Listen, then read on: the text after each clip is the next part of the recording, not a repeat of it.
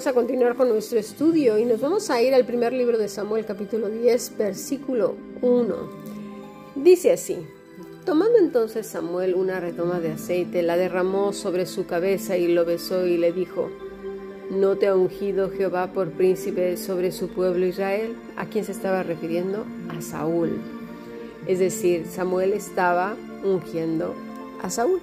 Dice el versículo 2, hoy Después que te hayas apartado de mí, hallarás dos hombres junto al sepulcro de Raquel en el territorio de Benjamín, en Celsa, los cuales te dirán, las asnas que habías ido a buscar se han hallado. Tu padre ha dejado ya de inquietarse por las asnas y está afligido por vosotros diciendo, ¿qué haré acerca de mi hijo? Hasta aquí, palabra de Dios. Muy bien, creo que ya todos estamos familiarizados con la vida de Saúl, con lo que pasó eh, antes de que fuera ungido y bueno, todas estas cosas, ¿no? También sabemos que se habían extraviado unas asnas, que su papá estaba preocupado por ellas, que fueron a buscarla eh, Saúl y su criado y que después por el otro lado del extremo de la historia estaba Samuel, que también iban a converger en este caminar muy bien. Este evento debería de llamar mucho, muchísimo nuestra atención. ¿Por qué? Porque fue un asunto de vital importancia que Saúl nunca, pero mira, nunca debió haber olvidado. Pero lamentablemente Saúl, como casi todo el resto de los mortales, la mayoría, estoy hablando de un grueso, ¿eh? Yo no dudo que haya otros que no sea así, por supuesto. Pero estoy hablando del grueso de los mortales. Somos olvidadizos, se nos olvidan las cosas. Y a lo mejor te preguntarás, ¿y qué tiene todo esto que ver con nuestras lecciones que hemos tenido de Lucas capítulo 11, con el endemoniado, con que estaban enseñando, estaban, perdón, acusando al Señor Jesucristo de que echaba fuera demonios por Belcebú, y todas estas cosas, ¿qué tiene que ver? Mucho, ya lo verás.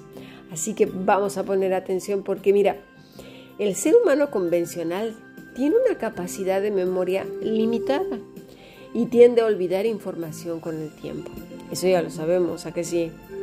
La cantidad de cosas que una persona puede recordar, mira, varía entre un individuo a otro, pero en general la memoria humana es susceptible al olvido. Y esto ya lo sabemos todos, no sé, no sé qué edad tengas, si seas muy mayor, seas joven, no lo sé, si estés en época de estudios o no sé. Pero todos hemos pasado por esos episodios que se nos va olvidando. De hecho, te reto a esta semana que recuerdes qué desayunaste, comiste y cenaste ayer. Y luego antes de ayer, y luego tres o cuatro días atrás, y así sucesivamente hasta que puedas recordar todo lo que has comido, desayunado, cenado en una semana. Verás que se te que no, más bien que no te acordarás. ¿O qué te pusiste? ¿Qué ropa traías puesta? Y eso es porque muchas cosas las hacemos de manera automática, sin poner atención. ¿Por qué? Porque el hombre simplemente va descartando lo que considera que no es tan importante. Mira, existen diferentes tipos de memoria y cada una tiene sus propias características en términos de olvido. Por ejemplo, la memoria sensorial tiene, retiene información de manera muy breve, generalmente solo durante unos pocos segundos. Si no se procesa y se traslada a la memoria a corto plazo, esta información se olvida, mira, rápido, como el humo.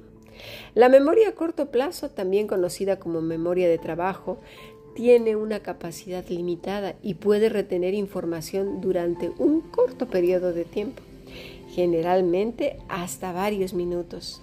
Si la información tampoco se refuerza o se procesa más profundamente, también se puede olvidar rápidamente.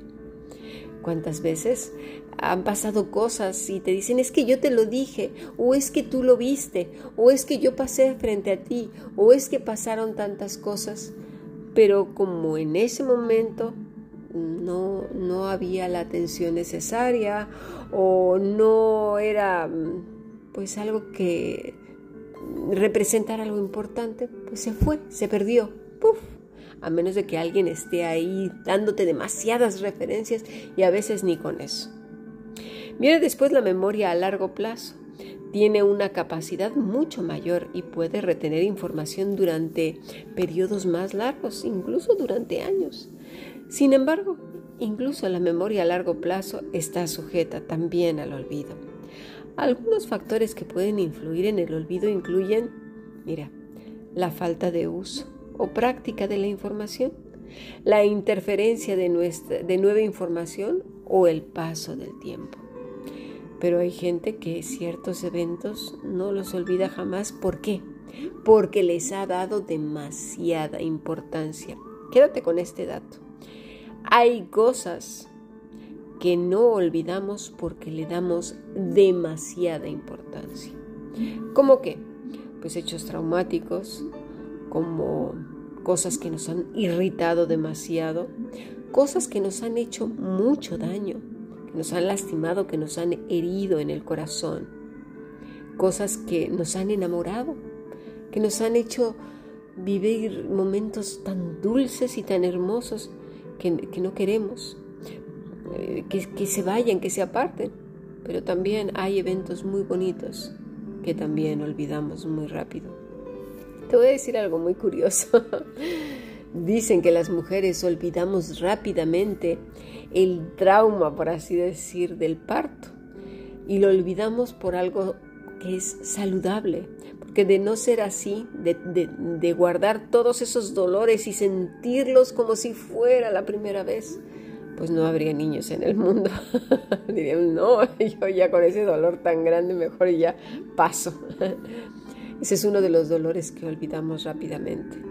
Pero a que no olvidamos las muelas, el dolor tan fuerte que es un, representa un dolor de muelas, las caries, ¿verdad? Cuando ya la, la muela ya está mal, se nos inflama la cara y es un dolor insoportable y por eso luego cuidamos tanto nuestros dientes. Bueno, ahora también habrá que decir que hay gente que ni con esas, ¿eh? pero bueno, eso ya entra en otra categoría. Así pues, entonces, la falta de uso o práctica de la información, la interferencia de nueva información y el paso del tiempo hace que se nos olviden las cosas. Y vamos a ir profundizando un poquito más porque creemos que el que mucho sabe y se llena de cosas y venga y venga de tareas, pues con eso va a acordarse de más cosas y eso no es así.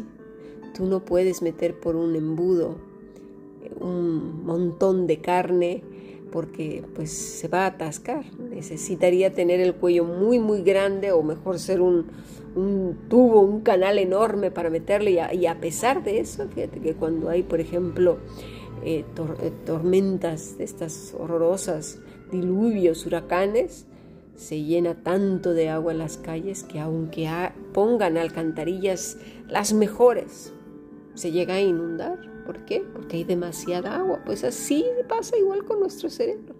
Podemos atiborrarlo de tantas cosas. Eh, yo cuando eh, fui profesora, recuerdo que a mis niños eh, yo les daba espacios entre clase y clase para que pudieran digerir lo que habían aprendido jugar un rato, hablar un rato de lo que habíamos ah, estudiado y después continuábamos con las clases, porque imagínate un niño lo tienes ahí horas enteras sin hacerle recesos, sin cantar un poco, sin divertirse un ratito, hacerlos que, compartan, que digan, que, que, conversen contigo, hacer las clases amenas, ¿no? Van a olvidar rápidamente y a pesar de ello a lo mejor solamente se acordarán, pues eso, que la clase era muy buena, pero no de los temas, a menos de que le haya impresionado a alguno muchísimo. Dice Lamentaciones capítulo 3 versículo 17 al 18. Y mi alma se alejó de la paz, me olvidé del bien y dije, perecieron mis fuerzas y mi esperanza en Jehová. Recuerda, todo esto va vinculado. El pasaje del principio, lo que acabo de hablar de la memoria y el pasaje de ahora de lamentaciones y dirás, ¿en serio? Sí, en serio. Vamos a continuar. Quiero puntualizar algo nada más. Eh, la, pérdida de memoria sí que es verdad que también está asociada a algunas enfermedades. Si no viste la clase del martes, te aconsejo que, que, lo hagas porque vimos bastante acerca de la enfermedad y cómo puede afectar a nuestra, a nuestra memoria, a nuestros procesos cognitivos. Así que te recomiendo que vayas, la veas en el canal de YouTube eh, de este martes pasado. Estamos a primero de junio, así que te recomiendo que vayas y la veas. Ahora, no sé si este podcast lo vayas a escuchar en otro año.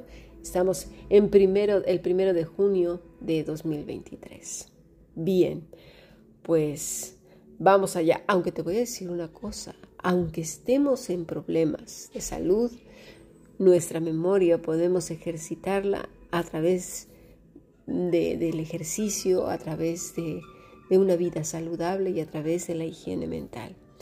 Si no puedes, te recomiendo que busques ayuda profesional. No te conformes, no te contentes con decir, ah, pues yo tengo mala memoria y ya está, y me olvido. Y bueno, pues vamos a seguir en esta vida alocada y dejando de largo las cosas más importantes, es decir, dejándolas pasar.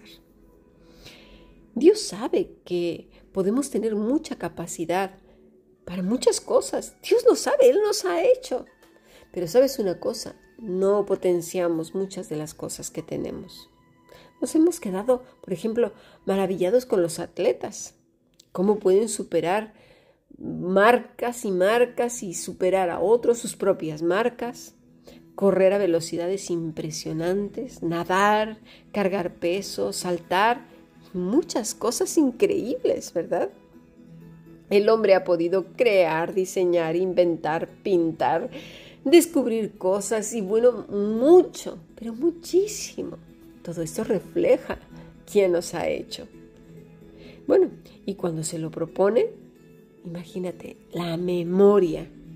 Y qué bendición, ¿verdad?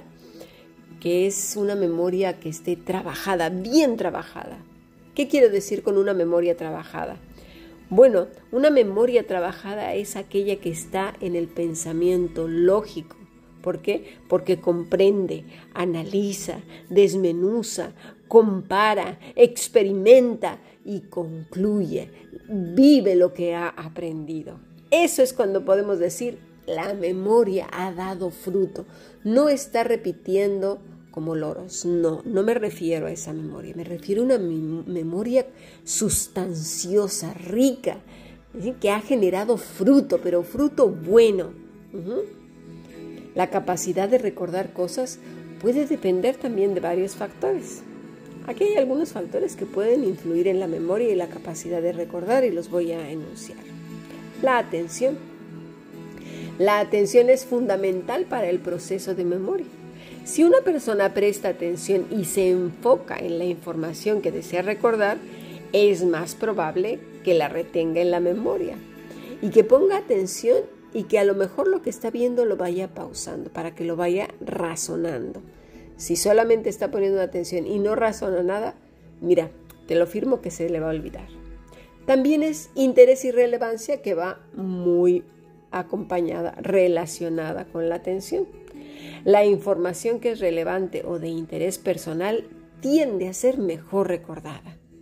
Cuando algo tiene significado o está relacionado con experiencias previas, es más probable que se recuerde el interés, interesarme por lo que se está diciendo.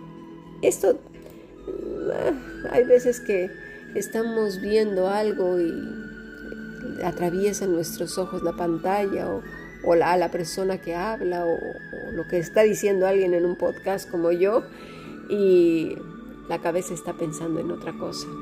No hay interés, no hay relevancia. Luego viene la repetición y la práctica. La repetición y la práctica pueden fortalecer la retención de la memoria. Cuanto más se repasa o practica la información, mayor es la probabilidad que se recuerde, o sea, de que se recuerde lo aprendido. Luego está la organización o estructura. Organizar y estructurar la información puede facilitar su almacenamiento y recuperación. Al crear esquemas o categorías se establecen conexiones y se mejora la retención. Y luego hay un factor importante que se mencionó también el martes pasado.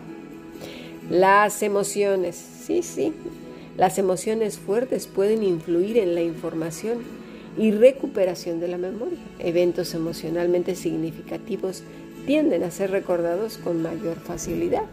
Vemos, por ejemplo, que cuando las personas se discuten o algo, sacan del archivo de las memorias todo lo que esa persona hizo mal, pero se olvidan de todo lo que ha hecho bien. Por eso es más fácil odiar que amar, porque tendemos a conservar en la memoria solo las cosas malas, pero desechamos las buenas. Si no, fíjate cómo en un momentito puede, por un pequeño detalle, corromperse la buena reputación de una persona, porque para eso somos muy malos, claro que sí. Hacemos leña del árbol caído y por un error, todo lo bueno que pudo haber hecho esa persona, todo lo destrozamos. Pero te voy a decir una cosa, así es también la vida. Porque, por ejemplo, ante las leyes, si una persona hizo maravillas, cosas preciosas, pero le quitó la vida a otro, con ese hecho se hace culpable y toda su vida quedará manchada y marcada por un crimen. ¿Sí? Por eso debemos ser cuidadosos con nuestra vida, ser más responsables de todo lo que hacemos, decimos, pensamos y sobre todo de nuestras intenciones. Así pues también debemos desarrollar técnicas de memoria, el uso de técnicas específicas de memoria como la repetición mnemotécnica, la asociación de imágenes o el método del palacio de la memoria pueden mejorar la capacidad de recordar la información.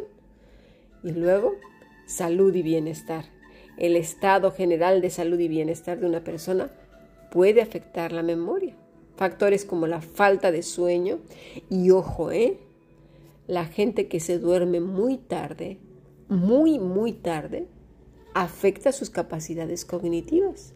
Y es que puedes decir, bueno, pero es que a mí me gusta quedarme hasta muy noche porque no sé qué, porque no sé cuánto, pero yo lo recupero al día siguiente. El problema no está en que tú recuperes o no recuperes. El problema está en que nuestro cuerpo está diseñado para dormir de noche, no de día. De ahí que las personas que tienen horarios tan malos, en donde trabajan de noche y duermen de día, envejecen y enferman más rápido y tienden a tener problemas emocionales con mucha facilidad las personas, nuestro trabajo de recuperación, de reparación interior, comienza en la noche, alrededor de las 11 de la noche como muy tarde, los niños más temprano.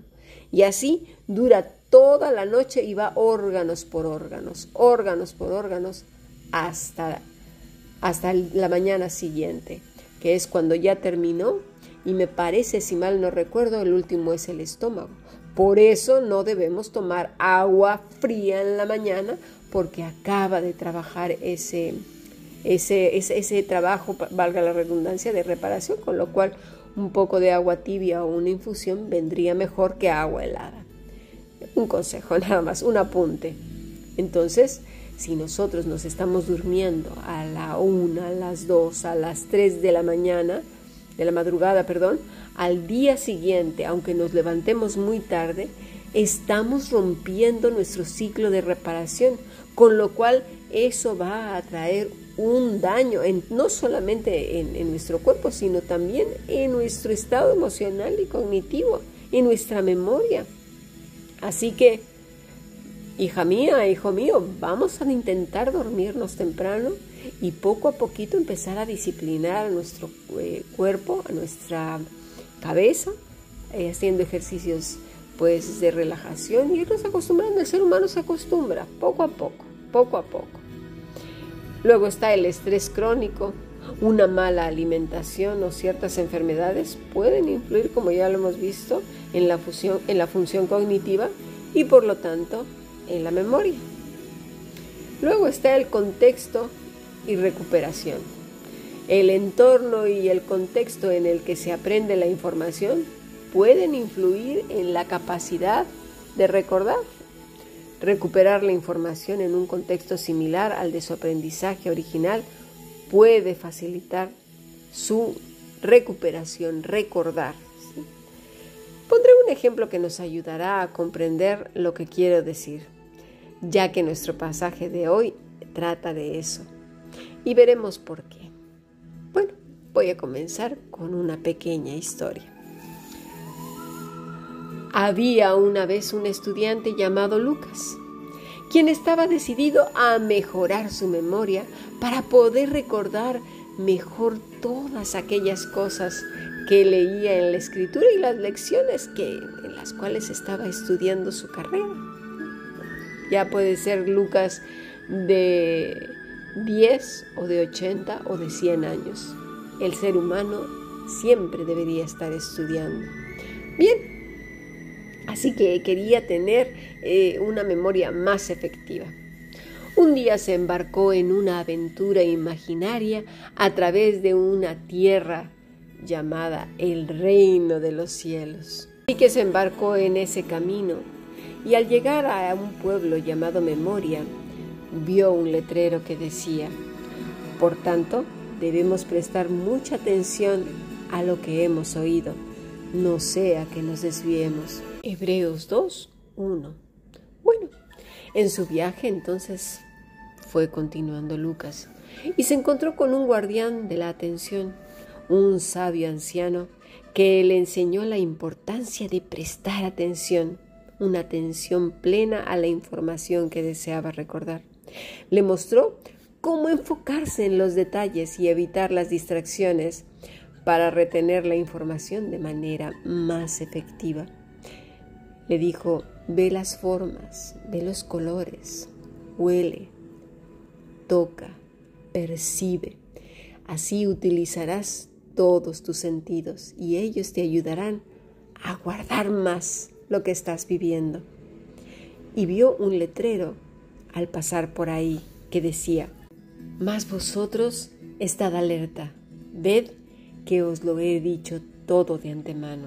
Marcos 13:23. Y esto le llamó mucho la atención a Lucas. Tenía que estar alerta, pero no como una zarigüeya que anda volteando con la cabeza y la nariz levantada para todos lados. Aunque si es necesario, Podríamos hacerlo, nos veríamos bastante curiosos, pero a lo que se está refiriendo es no vivir de manera descuidada.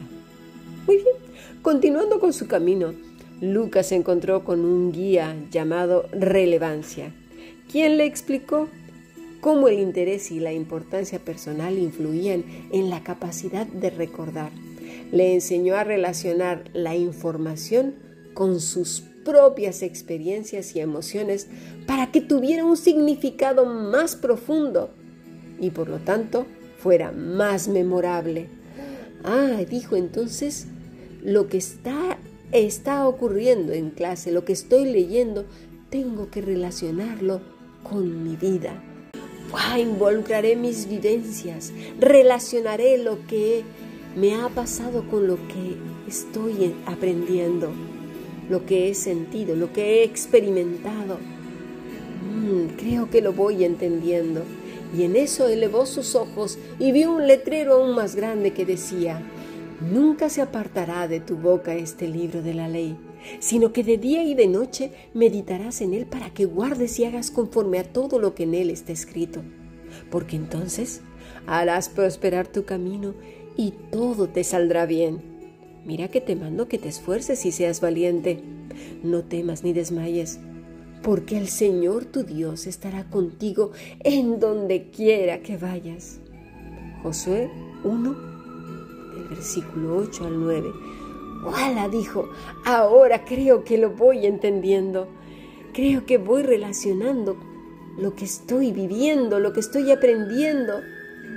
Mi vida con lo que estudio, mi vida con lo que estudio con mis sentidos. Creo que lo voy entendiendo. Más adelante, Lucas se encontró con un grupo de repetidores.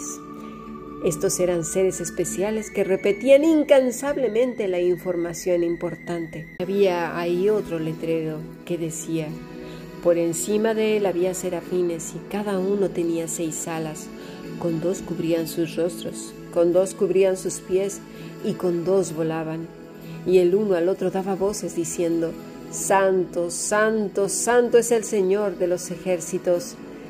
Llena está toda la tierra de su gloria. Isaías 6, 2, 4. Entonces fue comprendiendo que había cosas tan importantes que había que repetirlas con sentimiento, con admiración, con emoción. Así pues, siguió entonces su consejo y dedicó tiempo regularmente para repasar y practicar lo que había aprendido. Fue así que supo exactamente lo que debía de hacer al recibir las instrucciones.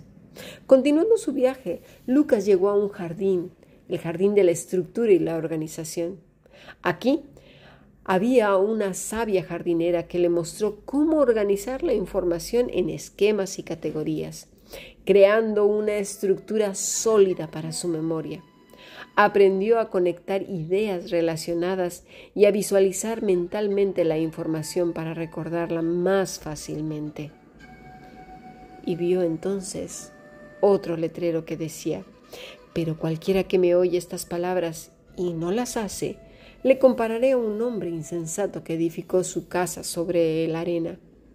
Y descendió la lluvia y vinieron ríos y soplaron vientos y dieron ímpetu contra aquella casa y cayó y fue grande su ruina. Mateo 7, 26 al 27. Entonces dijo, creo que voy entendiendo. No tengo que ir tan deprisa. No tengo por qué competir con la gente. Tengo que mirar más en mi interior. Tengo que estructurar mejor lo que estoy aprendiendo y cobrará sentido. No tengo por qué demostrarle a nadie que soy más o que sé más o que conozco más. Tengo que asimilar lo que mi Señor me está enseñando. Voy camino al reino de los cielos y estoy aprendiendo cosas maravillosas. No puedo despreciarlas, no puedo dejarlas ir. Finalmente Lucas llegó al pueblo de las emociones, donde descubrió cómo las emociones fuertes podían influir en la memoria.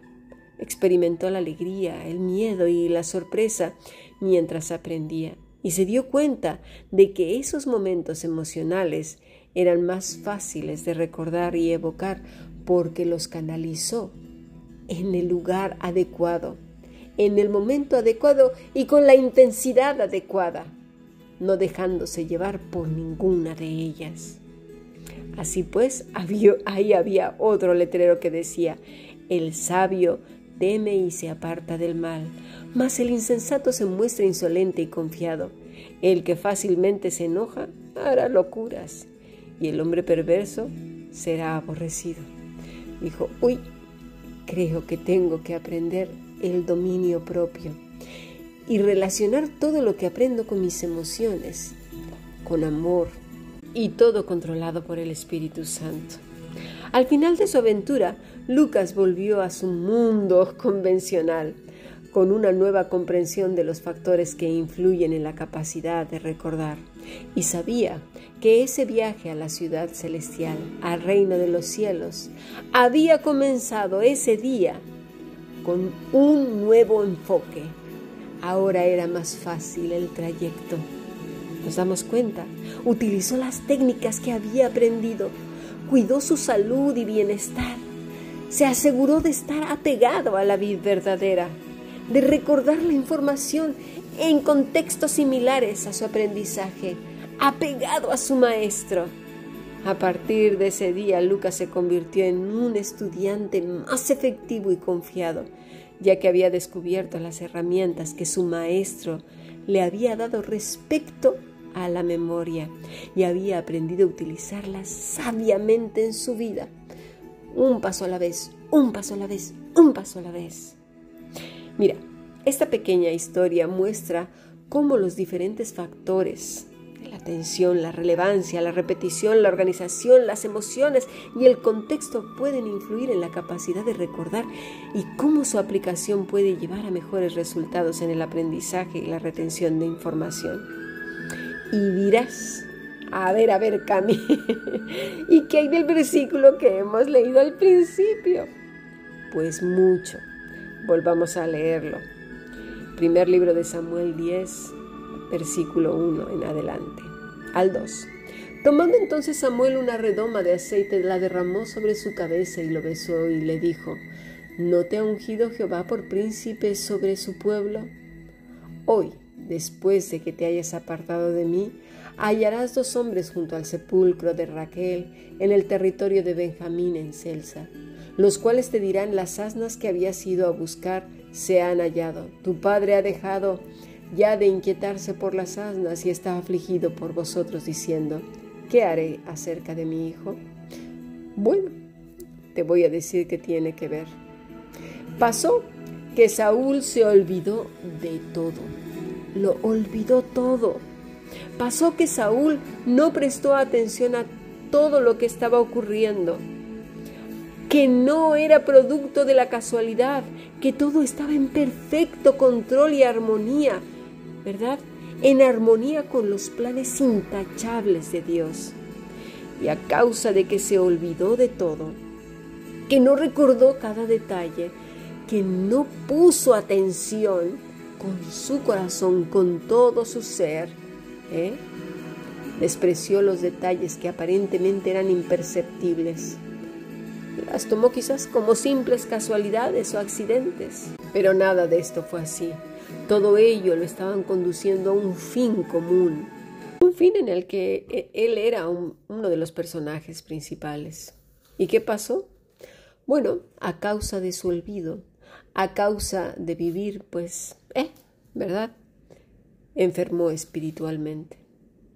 Dios envió un espíritu a que lo atormentara, pero fue enfermando poco a poco porque se fue alejando y alejando y alejando, al punto que se convirtió en una hoja seca, tirada en el suelo.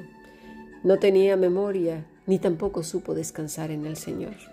No supo esperar en Él.